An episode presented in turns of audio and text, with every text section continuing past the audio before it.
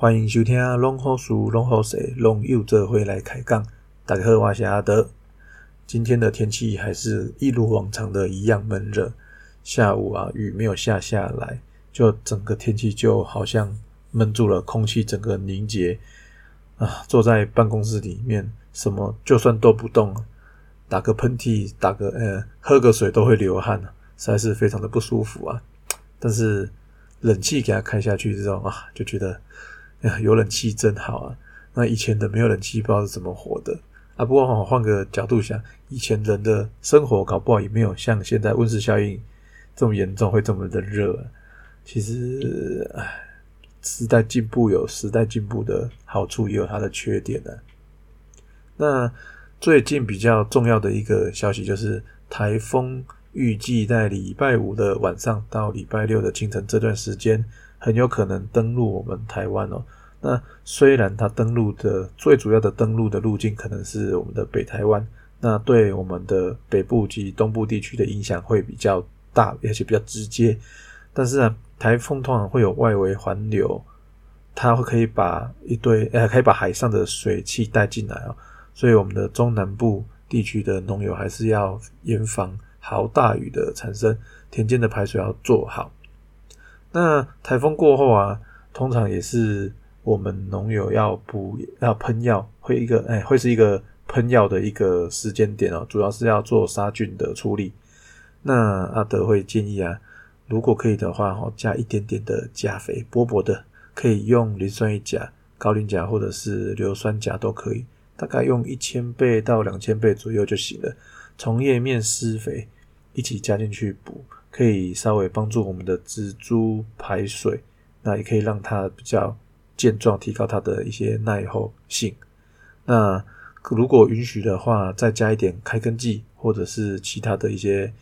可以抗蒸散的营养剂，比如说我们的耐候王，都对于我们的农作物灾后的复原有蛮大的、蛮明显的帮助哈。那阿德今天在公司主要都在处理。那个商标的申请案啊，那个我们三月初的时候有申送出我们农好市的商标申请。那今天那个智慧财产局那边有一些意见呢，啊，那撇开这些不谈了，阿德想要和大家家聊聊，就是为什么我们当初要做农好市这个品牌哈？因为我们公司，我们从我和我和陈教授哈，在上一家公司出来之后呢。大概过了大概快一年左右才成立于我们的公司。那这段期间，我们就在想，我们接下来要用什么样的一个态度啊？那个对我们自己的期许，能够帮助我们农民。那我们那时候就想想想想想，就想到了，哎，我们一直都很希望农民可以学习最正确的知识，而且可以灵活运用这些知识。所以我们会希望农民可以知道。呃，我们和他分享的一些 know house，就是英文的 know house。那 no house 的意思就是说，呃，农民他们所学的东西，他们都能够了解它的真正的道理，最核心的关键。那这个核心的关键，不是说哈我们东西怎么做了，而是说哈这些东西我们的概念是什么？那它。运用在我们农作物的栽培生产过程中，它可以用在哪一些方向？那这个是我们一直想要和农民分享，然后让农民了解的一个重点。因为啊，一法通万法通，如果农民能够了解我们分享这些东西、一些知识，还有一些肥料啦、营养啦，或者是跟农作物生长周期有关的一些 know house，那这样子对农民来讲。嗯，对于农民精进精进自己的栽培技术来讲，我们会觉得这个是一个比较好的帮助。那另外一个含义就是“农好事”的台语叫做“龙好鼠”了。那“龙好鼠”就是有全部通通都是好事的意思，这个是它的台语的谐音呢。那那个“农好事”啊，我们“农好事”。除了只有文字之外呢，我们还有配上一个绿色，诶，绿色、红、粉红色还是紫色的，跟一个黄黄色的一个图，这三种颜色的一个图案。那这三种颜色代表是绿叶、红花跟成熟黄橙橙的果子。那这个也是我们农民最喜欢看到的，就是漂亮的、健康的绿叶，然后果树的话，或者是其他的一些作物有开花的花，可能开得漂亮，然后最后能收成黄澄澄的果实。这样子对农民来讲，就真的是一件非常赞的一件事情啊！所以啊，农好事，出就是由我们的 No House 农 Hole 树，还有我们的那个好花好叶好果实这三个元素共同构成的。那会有和我们合作的农民，当然能长期合作的，一定是认同我们的产品嘛。那基本上呢，诶，可以会认同我们的农的农民，他们通常也会对这些我们想要传达的 know how 会有有一些比较进阶的一些认识啊。那比如说那个在古坑的邱英泉邱阿贝啊，邱英泉邱阿贝，他就是很典型的一个范例，他就是完全按照我们和他讲的，他就把它学起来。然后，并且根据他农作物，他的芭拉，他主要是他，呃，他是主要是种芭拉跟凤梨啊。那他就会去研究说，哎，他的芭拉在什么阶段需要用什么的材资材？那他想要做什么效果，又需要用到哪些资材？那这个他自己就会去灵活运用。那我们自己的做产品呢，他也会不断的吸收，不断的反复问我们。确认说我们对于我们的产品的了解是正确的，然后他没有理解错误，这样子，那就在这些资材跟肥料的搭配之下呢，圈圈贝就种出了非常不错的无毒芭乐，然后从总是供不应求，那我们很希望每一位我们认识的、我们接触的每一位农民，我们都可以透过传授他我们的 know house。就是关于农植物的生理营养，还有一些资材的运用使用原则方向这样子，然后让互相搭配，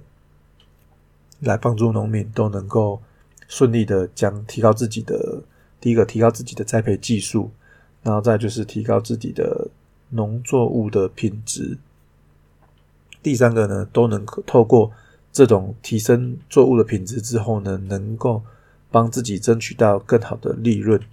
比如说可以增加自己直销直售的那个比例，让利润保留比较多在自己的口袋里面。这样子啊，他们这样农民才有更多的本钱可以投资自己的，不管是在知识或者是在资材的使用上，都能够更有余力。这样子，那这个月。七月了嘛，七月差不多也是芒果准备要艾文芒果准备要进入卫生的时候了。那这个时候的芒果起码盛起酸牙味啦。那我不知道大家有没有研究，就是刚开始，哎，芒果刚开始进入盛产期的时候，跟那个采收到现在已经进入后期的时候，不知道大家有没有比较过？到底哪个阶段比较好吃啊？那如果是以阿德的经验来讲的话，阿德会觉得现在进入尾声的芒果反而是特别的好吃。那为什么呢？啊，这个其中的 no house 就是阿德想要跟大家分享的。因为啊，我们知道，呃，要让芒果的果实可以长大，可以顺利的转色，而且好吃，最重要的就是碳水化合物的累积。那碳水化合物累积是需要靠芒果果树上的叶片行光合作用，将空气中的二氧化碳、根部吸收上来的水去结合，转转变成葡萄糖，以及形成芒果它的香味跟它的色泽一个最主要的诶养分供应来源，就它的叶片。那你们想哦。当采收初期的时候，树上一定是挂满了非常非常多的芒果，可是它叶片数量是固定的。然后这个么多的叶片要供应这么多的芒果，那每一颗芒果能够分到的养分，大家想就应很应该知道，会养分在蓄积的时候会比较慢，那相对来讲也会比较少一点。虽然说他们芒果会有提早熟跟比较慢熟的，但是相对来讲呢，初期的时候一定是养分的累积最慢的时候。可是啊，随着采收的不断的进行，挂在树芒果树上的芒果的数量是越来越少的。那可是啊，叶片的数目，而且哎，叶片的数目就是固定这么的多。而且啊，五月开始采收的时候哦，那个每一天一直到下五月初，一直到六月二十二号前后夏至这段期间，那个日呃白天的时间其实是越来越长的。那我的工，我的叶片工厂这么多，我的日照越来越长，相对来讲，而且我的我的身，呃，我芒果树上负担的果实，随着采收进行是越来越少的，所以啊，后面越往后面的芒果，它每一天可以分到的碳水化合物累积其实是越来越多的，所以啊，为什么阿德会说，采收到采收后期的时候？芒果的风味应该是会比才刚开始采收来讲来得更好吃哦，会更香也会更甜。不过如果你是喜欢吃带有酸味的芒果的话，那么采收前期的芒果的酸味会是比较合你的胃口。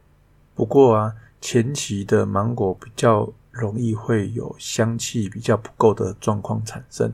那这个部分可以透过。额外的碳水化合物的补充，来达到呃提高香气、香味的一个效果。今天的分享就到这边，我们下次再见，拜拜。